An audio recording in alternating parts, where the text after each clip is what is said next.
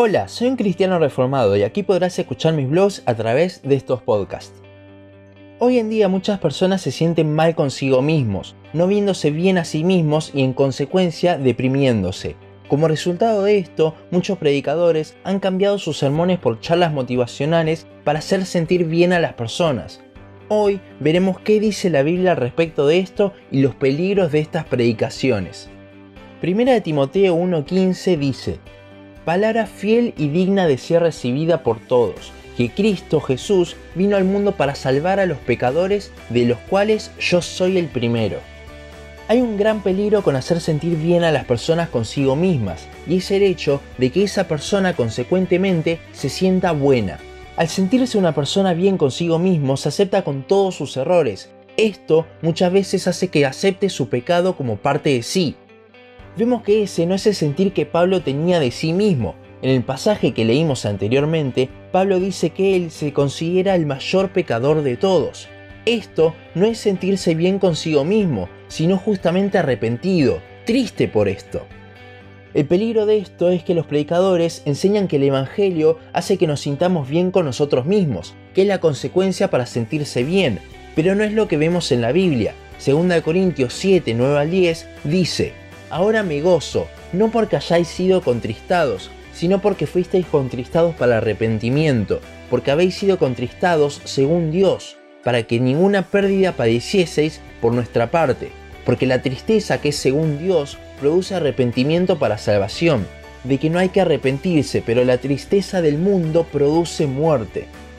Pablo está hablando aquí de la primera carta a los Corintios, la cual temía que fuese muy dura en un principio y efectivamente causó tristeza en los corintios. Sin embargo, Pablo dice que se gozaba en esto, no porque los haya hecho sentir mal, sino porque esa tristeza era reflejo del arrepentimiento que tenían. Según Pablo, hay dos tipos de tristezas, la que es según Dios y la que es según el mundo.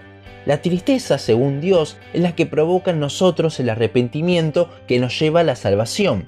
Cuando somos confrontados por nuestros pecados, como Pablo lo hizo con los Corintios en su primer carta, la respuesta para salvación es entristecernos porque fuimos en contra de Dios. Esto es lo que produce un verdadero arrepentimiento.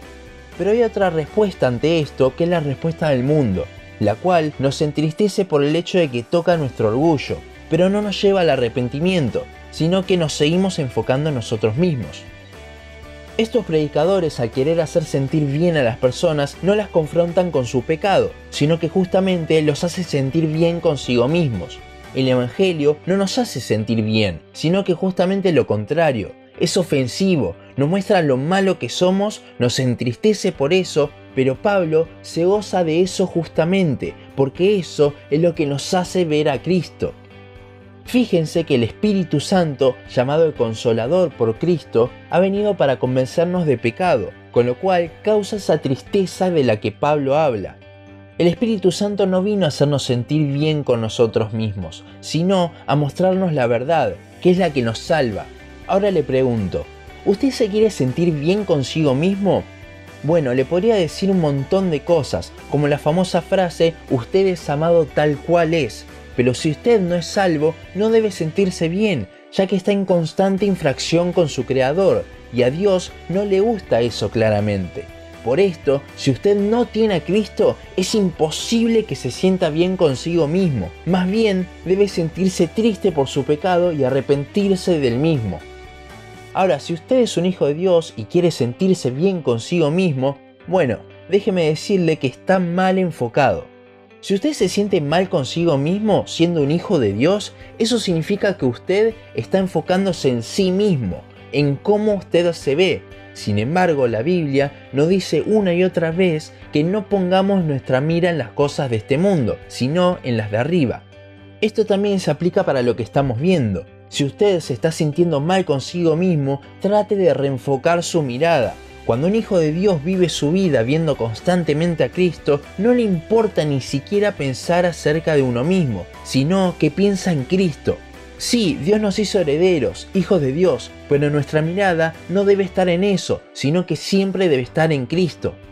Tener un concepto de sí mismo es tener orgullo. Si uno tiene un concepto superior de sí mismo, claramente vemos el orgullo de esa persona. Pero si tiene un concepto inferior de sí mismo, también es orgullo, un orgullo negativo. Esto porque nos seguimos centrando en nosotros mismos y no vemos a Cristo. Si usted desea profundizar más en este tema del orgullo, le recomiendo un libro que se llama La respuesta del espejo de Timothy Keller. La verdad es excelente. Concluyendo, el gran problema de sentirse bien consigo mismo ni siquiera debería existir, ya que si uno no es creyente es imposible sentirse bien, y si somos hijos de Dios no nos debemos enfocar en nosotros, sino justamente en Cristo. Hasta aquí nuestro podcast de hoy. Seguinos en Facebook, Instagram, YouTube y Spotify. En todas nos encontrás como un cristiano reformado. También seguinos en uncristianoreformado.blogspot.com para leer el resto de nuestros blogs. Nos vemos en la siguiente ocasión.